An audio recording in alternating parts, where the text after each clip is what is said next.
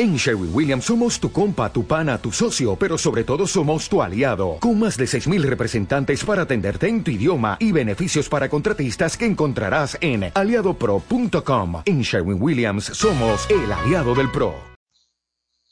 Página 27. El cambio en las empresas. Estamos con el manejo del cambio. Todos esos cambios conceptuales a que nos hemos referido en el punto anterior indiscutiblemente que afectan son afectados y más aún generados por esa célula económica y social llamada empresa. En efecto, en efecto, son precisamente las empresas como conjunto organizado las que en su mayor parte han propiciado y desarrollado los principales inventos y descubrimientos que ha revolucionado y cambiado constantemente la civilización es indiscutible que en el campo empresarial también se ha seguido una ley de aceleración como consecuencia de los cada vez más frecuentes inventos e innovaciones que se han gestado en el campo de los negocios. Esto se explica porque la tecnología genera más tecnología en un proceso sin fin.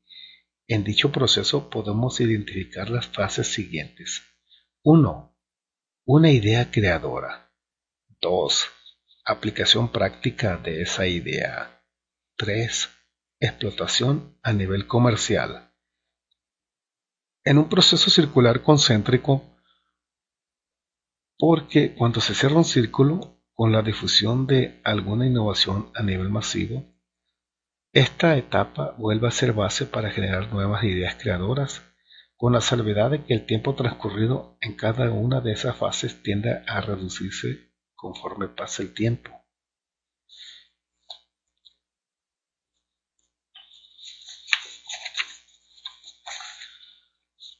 Un grupo de autores que han observado el periodo entre el surgimiento de la idea creadora hasta su aplicación comercial han confirmado que ese periodo se ha reducido extraordinariamente.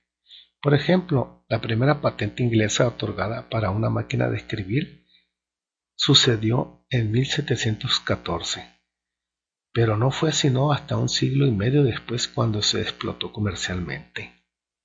Antes de la Primera Guerra Mundial se estimaba que entre la primera y la última fase para la explotación comercial de un invento existía un lapso de aproximadamente 34 años. Durante la Segunda Guerra Mundial ese lapso se redujo a 10 años y en tiempos posteriores todavía se ha abreviado mucho más. Un caso sorprendente fue el famoso rayo láser ideado en 1958 y utilizado como herramienta en fábricas y como instrumento en la cirugía siete años después. Posteriores estudios han demostrado que esos lapsos tienden a reducirse en forma también acelerada, o sea que también podemos derivar una ley de aceleración del progreso empresarial que nos marca la frecuencia de los cambios. Cada nueva etapa en la vida de una empresa se realiza en un menor tiempo que en la etapa inmediata anterior y estará más llena de cambios y de nuevos sucesos. Por su parte, Peter F. Drucker observa más cambios vistos desde otra perspectiva. Señala que entre 1859 y 1870 la actividad industrial cambió de la impuesta por la revolución industrial, carbón y vapor, textiles y máquinas herramientas, a nuevas y diferentes industrias, química orgánica, motores de combustión interna, acero y electricidad.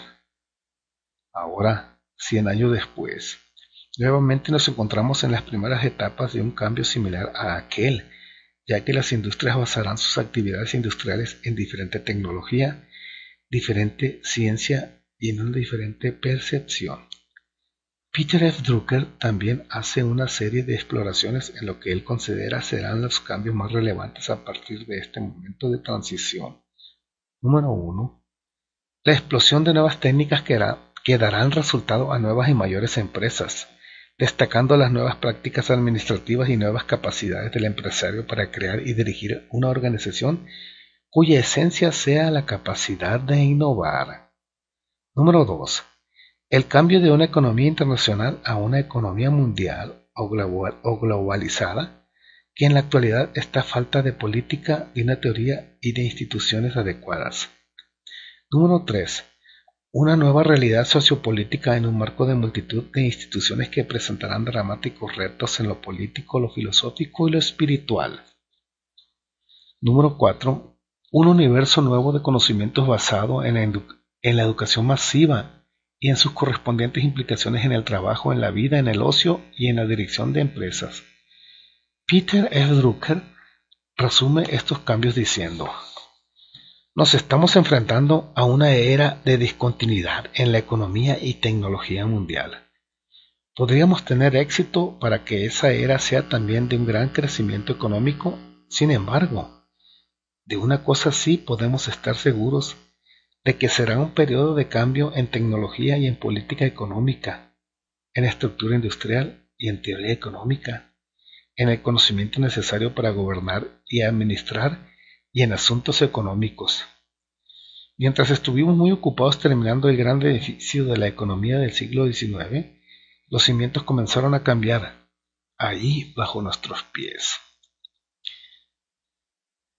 Podemos reflexionar claramente que todos estos fenómenos afectarán la estructura misma de la empresa en cuanto a sus metas, sus políticas, sus programas, su personal, sus prácticas administrativas, sus sistemas y procedimientos y toda su actividad industrial.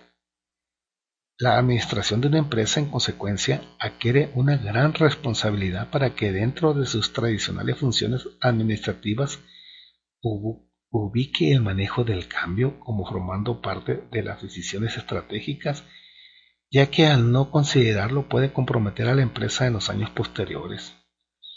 La tendencia en la administración de empresas es definitivamente una sensibilización hacia el cambio.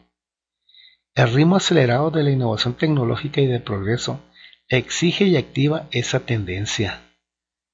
Muchos instrumentos y técnicas nuevas se están desarrollando para planear, organizar, dirigir y controlar de manera que se tengan mejores armas para enfrentarse adecuadamente a los crecientes y complejos problemas introducidos por el factor cambio. Hasta donde podemos observar, esto será el secreto de la supervivencia empresarial, puesto que todo negocio debe buscar la innovación y sacar ventaja de ella. Lo mismo sea la gran empresa General Motors que la modesta tienda La Poblanita. Página 29.